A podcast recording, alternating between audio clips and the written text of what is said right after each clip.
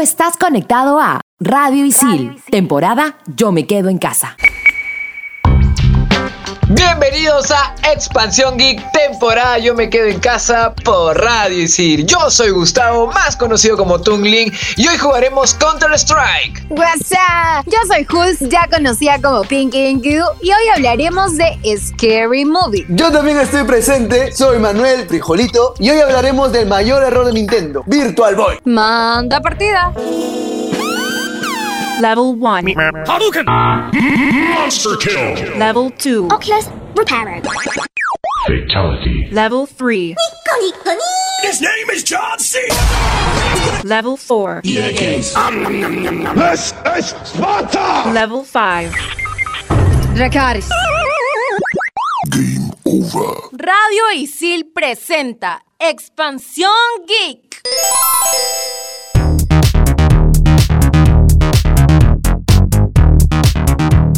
Counter-Strike es un videojuego de disparos en primera persona multijugador, ya sea en LAN o en línea, desarrollado por Valve para PC. Es una modificación completa del juego High Life. Se conoce comúnmente como Counter-Strike 1.6 para distinguirlo de otros títulos de la serie, siendo esta la última actualización de software importante que recibe el juego. La última versión del juego es Counter-Strike Global Offense, una de las versiones más jugadas en el mundo. En junio del 2019 salió para Linux, Mac OS, Windows XP, Vista 7, 8, 8.1 y 10, desde la plataforma de Steam. Counter-Strike es la historia viva del videojuego moderno. Más allá de ser una de las licencias claves de Valve, se ha consolidado como uno de los pilares sobre los que se sostienen las bases de los shooters actuales, así como uno de los máximos embajadores del juego online y de los eSports a nivel mundial. Sería imposible entender el éxito de Call of Duty, Overwatch o Rainbow Six Siege sin la saga de Counter-Strike, lo cual, por otro lado, no significa que haya perdido impulso. Mientras nosotros le contamos información, hay más de medio millón de jugadores en Counter-Strike Go en Steam. Vamos a ser más precisos. Es el tercer título más jugado del 2020, precedido únicamente por dos colosos como lo son LOL y Fortnite. Y no es su mejor día. La acción de Counter-Strike se desarrolla en rondas de una duración elegida por el que las crea, en la cual un equipo de terroristas se enfrenta con un equipo de antiterroristas. El equipo victorioso es el que cumpla sus objetivos de victoria de situación o la eliminación de todos los jugadores del otro equipo. Si al final de la ronda no hay victoria directa de uno de los dos equipos, el equipo que no realizó sus objetivos pierde por eliminación. En Counter-Strike existen varias situaciones dependiendo del mapa que seleccionemos. Las condiciones de victoria de los dos equipos son diferentes y cambian según la situación. Las dos situaciones más jugadas son la activación y desactivación de bombas y la liberación de rehenes. En el primero, el objetivo de los terroristas es colocar una bomba en una de las dos zonas definidas, zona A y zona B. Y el de los antiterroristas es desactivar la bomba o impedir su activación. Esta estallará al cabo de 45 segundos de instalarse, dando la victoria inmediata a los terroristas. Ojo, para quien no lo sepa, Counter es antiterrorista. Sigamos. La bomba se asigna a un terrorista aleatoriamente al principio de cada ronda y los Counter pueden comprar un equipo de desactivación que reduce a la mitad el tiempo necesario para el objetivo. La explosión mata o daña a todos los que estén dentro del alcance de la misma. En caso de que los Counter hayan matado a todos los terroristas y estos ya hayan plantado la bomba, no podrán ganar por eliminar a todos los terroristas, sino que deberán desactivar la bomba obligatoriamente antes de que explote o perderán. En cuanto al modo de liberación de rehenes, el objetivo de los Counter es encontrar un grupo de rehenes protegidos por los terros y liberarlos. Los terroristas por su parte ganan la ronda eliminando a todos los Counter y evitando el rescate de los rehenes. El grupo de rehenes se coloca en el lugar inicial de los terroristas. Expansión Geek. Debo admitir que yo he jugado CSGO al inicio de la cuarentena, yo no sé ustedes, pero se volvió uno de mis juegos favoritos. Yo siempre he jugado Counter desde niño. Me acuerdo que iba a las cabinas de internet a jugar 80 minutos, porque así costaba 80 minutos dos luquitas. y jugaba full Counter contra bots. Solito, yo me divertía. Me mataban, a veces ganaba, pero me la pasaba bomba. Y poco a poco pues jugué con mis amigos, etcétera, etcétera. Actualmente la cuarentena le volví a agarrar cariño gracias a Counter Strike Global Global Offensive, el, el Counter Strike Go, como lo conocen algunos. Y en verdad le he pasado muy chévere. Y con el modo que tiene exclusivo, que es carrera de armamentos, si es que se dice así, si no me equivoco, eh, le da como un toque nuevo y en verdad, uf, muy buen juego. Muy divertido, más que todo. Exacto. Es más, yo me acuerdo que hasta podía funcionar como una herramienta social, porque tú ibas a un, a un internet, a una cabinita y no conocías a nadie, pero al final te- terminabas jugando Counter con todas las personas que estaban ahí. Era muy gracioso. Pero ahora, en esta cuarentena, lastimosamente yo no he podido jugar Counter porque mi computadora estaba un poco mal y he tenido que, hacer bastantes cosas, ¿no? Cam- cambio de pasta térmica y cosas así. Lastimosamente sí me esperaba hasta el último minuto, pero vamos viendo, ¿no? Porque me muero por jugar nuevos juegos, pero no sé qué hacer. ¿Qué hablas, Manuel? ¿No has podido jugar? Mira, te soy sincero, yo creí que el Counter Strike, el Go, era como que él entra a cualquier compu. Y no, sí, sí pide sus cositas, ¿ah? Parece que no. Entonces, si tu computadora no está muy buena, eh, vas a sufrir y por ende no vas a poder jugar. Y también recuerda que las consolas y las computadoras como la tuya necesitan un mantenimiento cada 8 meses mínimo. Y Manu, entre los mantenimientos más comunes tenemos eh, cambios de pasta térmica, limpieza de ventiladores y la revisión del sistema electrónico en general. Y recuerda que si no lo puedes eh, hacer esa limpieza, muy aparte que no puedes jugar nuevos juegos, sea el counter u otros, puedes generar sobrecalentamiento de la consola en este caso y hacer que los ventiladores suenen demasiado, problemas por exceso de suciedad y hasta de repente se te puede malograr completamente la computadora. Así que no debes dejarlo ahí como que ya más adelante lo arreglo, no importa si no me corre el counter. Claro, o como otra opción podrías llevarlo a un servicio técnico, ya sea un amigo, un conocido, o ahora ya tenemos muchos de los centros de, de mantenimiento para que puedan darle este cariño especial que le tenemos a, a nuestras peces. Recuerda que estás aquí en Expansión Geek, temporada Yo me quedo en casa por Radio Isil. Historia, ciencia, arte y mucho más contado en pocos minutos. Explícame esto.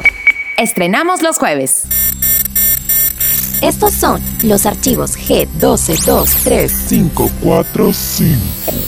Las parodias de películas, o también conocidas como spoof movies, son comedias donde se burlan de otras cintas cinematográficas, en donde el estereotipo o el sarcasmo forman parte de los chistes. Pero a que no sabías que la primera que hicieron se dio en 1905 con El pequeño robo del tren, que era una secuela del gran robo del tren, que parodiaba este western usando niños. Tampoco podemos dejar de mencionar a la más taquillera de este género. La tan recordada Scary Movie. Solamente la primera entrega recaudó 278 millones de dólares, siendo un boom para toda la generación del nuevo milenio.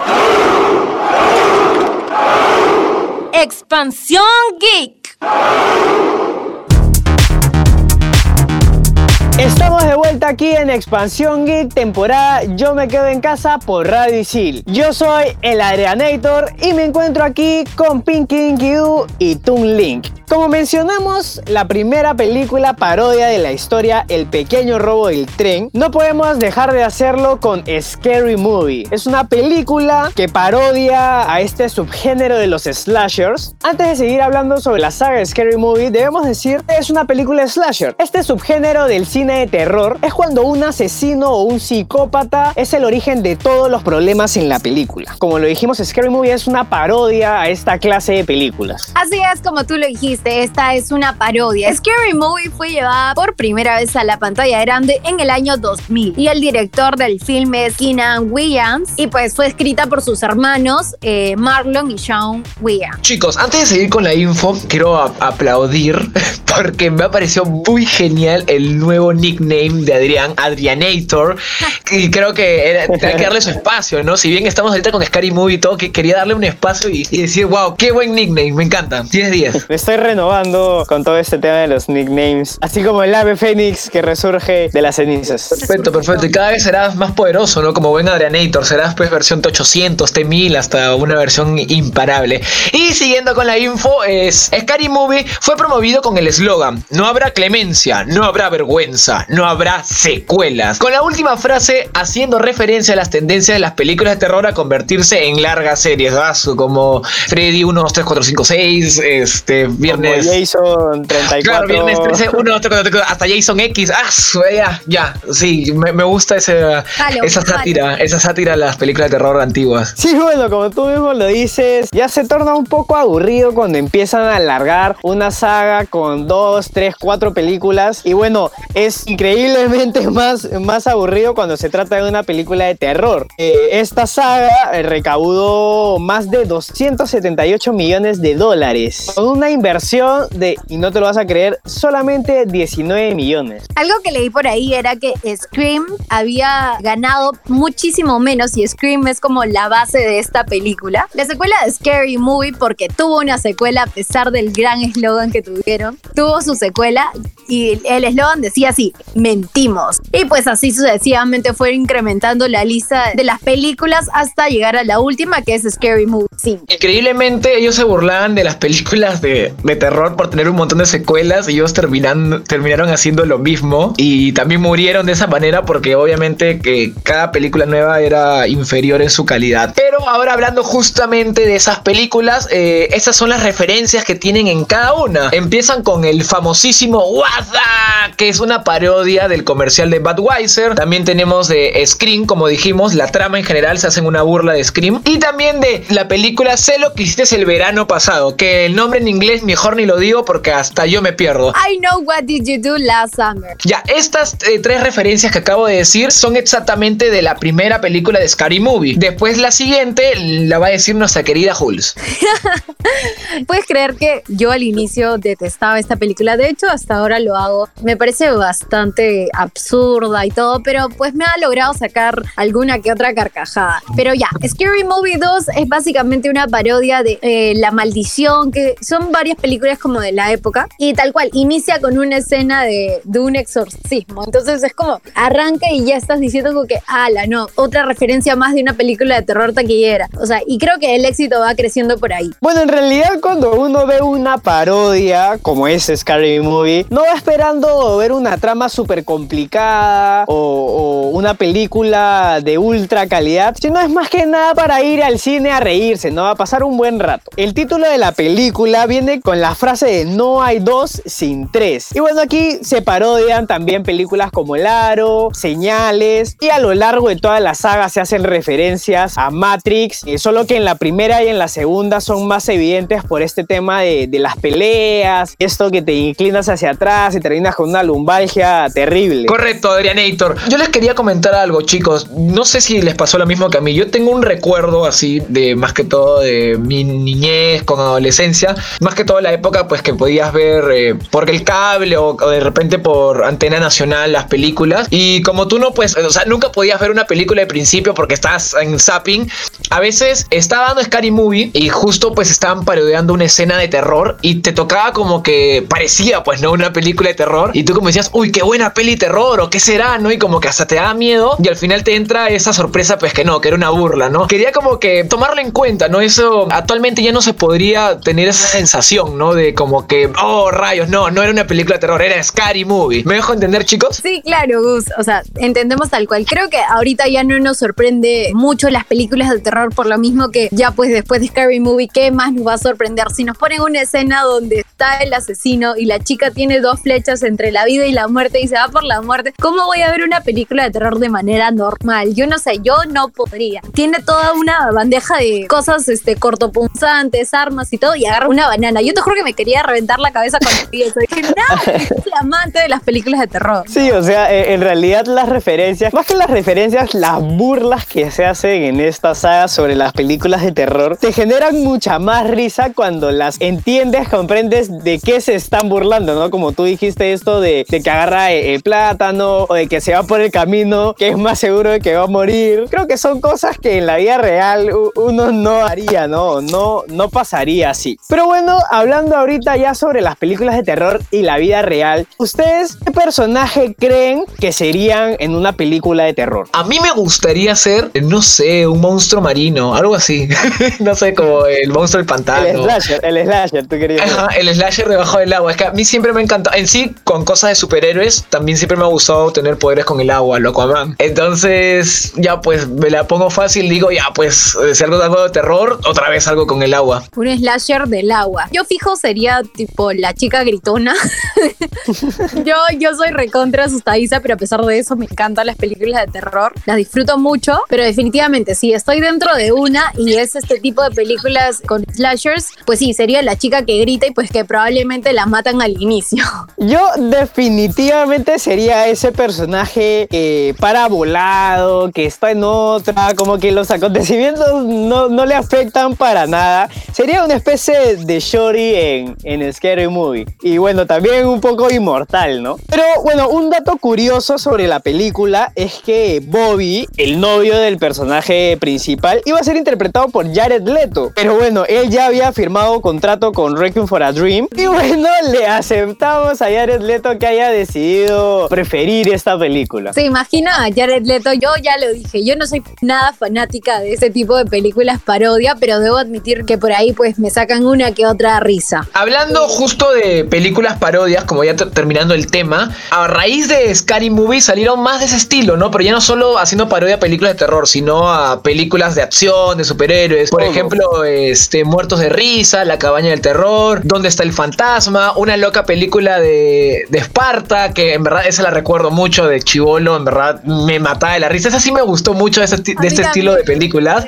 Me- te lo juro que me fascinó. Una loca película de héroes, creo que se llama, no, no sé, me corrigen si estoy bien o estoy mal. Eh, Drake Bell, creo. Sí, claro, que era el hombre polilla, si no me equivoco. sí, un montón claro, de claro, burlas, claro, Spider-Man, un, un más de risa también. Sí, de hecho Scary Movie pues dicta la pauta en esta clase de parodias, ¿no? Ya marca un precedente. Podríamos seguir hablando todo el día de las parodias y de cuánto nos dan risa, pero vamos a seguir con el programa. En el siguiente bloque vamos a hablar de Virtual Boy. ¿Y qué pasó con Nintendo? Esto es Expansión Geek, temporada Yo me quedo en casa por Radio Isil. Mientras tanto, en Silicon Valley, Ha anunciado una inversión de 50 millones de dólares para Housing Trust Silicon Valley, un proyecto para la realización de viviendas asequibles. Se espera que los fondos apoyen en la construcción de 4.000 nuevas viviendas, comenzando con proyectos en San José y Newark, los cuales se estarían realizando durante la próxima década. El brazo caritativo de la compañía ha otorgado millones a organizaciones sin fines de lucro del área de la bahía, que apoyan a las personas sin hogar y proporcionan servicios sociales como asistencia alimentaria para los pobres. Expansión Geek.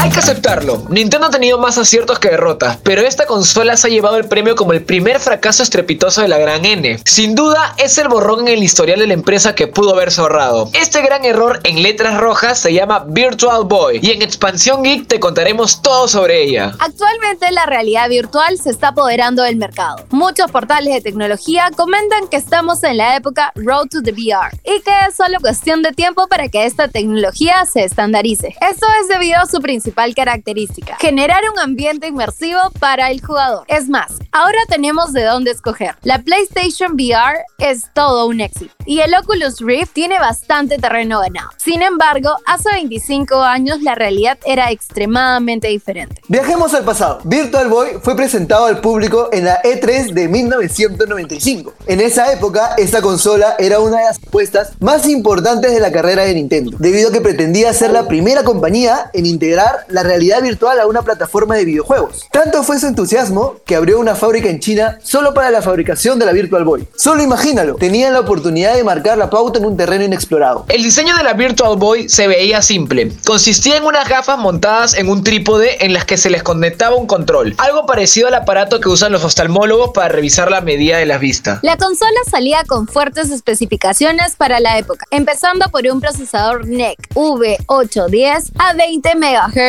disponía de 1 MB de RAM. Además, su visor de 3D estetoscopio tenía una resolución de 384 por 224 píxeles. Por otro lado, en la época de la guerra de los bits, esta consola tenía 32. Todo el desarrollo estuvo supervisado por Reflection Technology, una empresa norteamericana aliada de Nintendo. Se estaban jugando el todo por el todo, ya que meses antes de su lanzamiento, la empresa nipona mandó a la prensa una proyección muy segura, digámoslo, con respecto las ventas que esperaban de esta consola. En Japón se especulaba que venderían un total de 3 millones de unidades para marzo del 96, mientras que en Occidente se planteó el objetivo de vender 1.5 millones. El martirio de Nintendo empezó desde el lanzamiento de la consola. Virtual Boy llegó a las tiendas y la crítica especializada destrozó a la consola por muchas razones. Podemos comenzar con el hecho de que sus gráficos estaban compuestos únicamente de los colores rojo y negro, estrategia usada para abaratar costos, pero que a la larga fue la razón por la que algunas personas experimentaron mareos, náuseas y dolor de cabeza, debido a la larga exposición de dicho color intenso. Por otro lado, los comentarios señalaban que era muy incómoda de usar. No había forma de ajustarla a la cabeza y el trípode no se podía manipular. En la mayoría de los casos, el jugador se veía obligado a ponerla encima de una mesa y a encorvarse para poner sus ojos frente a los lentes. Si las anteriores características no eran suficientes razones para no comprarla, el catálogo de juegos terminaba de completar la tediosa fórmula. No es que todos fueran precisamente malos, sino que la mayoría no aprovechaba ese supuesto efecto de realidad virtual que prometía Nintendo. Muchos de ellos, en vez de ser en primera persona, eran en tercera persona, algo parecido a cualquier plataforma. Un ejemplo, Little Big Planet.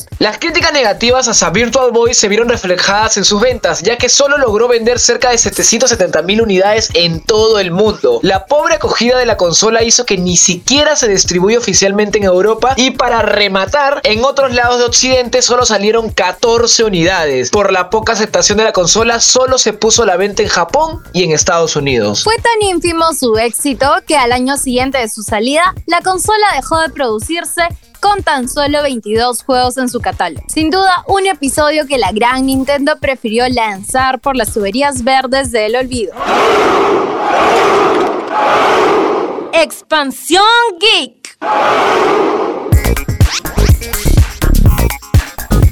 La recomendación de la semana viene de la mano de nuestro mejor amigo Netflix, con la docuserie Zac Efron con los pies sobre la tierra. Esta docuserie consta de 8 capítulos en los que Zac Efron recorre diferentes ciudades del mundo. Los destinos son variados, desde Islandia, Francia, Cerdeña, Costa Rica, hasta nuestra queridísima Lima. Podremos ver cómo Zac Efron descubre paisajes naturales increíbles, aprende sobre energías renovables y reflexiona sobre la nutrición. ¿Por qué ver esta docuserie? Porque ¿quién no quiere ver a Zac Efron hablando sobre cómo cuidar el medio ambiente? Además, es un momento de información, de reflexión para saber qué está pasando en los diferentes lugares del mundo. Y creemos que el mejor pretexto para verla es porque dos de nuestras ciudades forman parte de esta docuserie. ¿Dónde la puedes ver? Pues nuestro mejor amigo Netflix nos está trayendo, pues ya lo mencionó Manu, lo puedes ver en la plataforma de Netflix. Yo soy Hulz, ya conocida como Pinky Dinky Doo, y ya tienes una nueva opción para ver un documental. Un saludo de parte de Frijolito. Se despide el Adrianator y recuerden responder toda llamada, mensaje o correo diciendo WhatsApp. Y yo soy Gustavo, más conocido como Tungling, y esto fue Expansión Geek temporada Yo me quedo en casa por Radio Isil. Les mando un fuerte abrazo virtual. Chao, chao. Bye. Tú estás conectado a Radio Isil, temporada Yo me quedo en casa.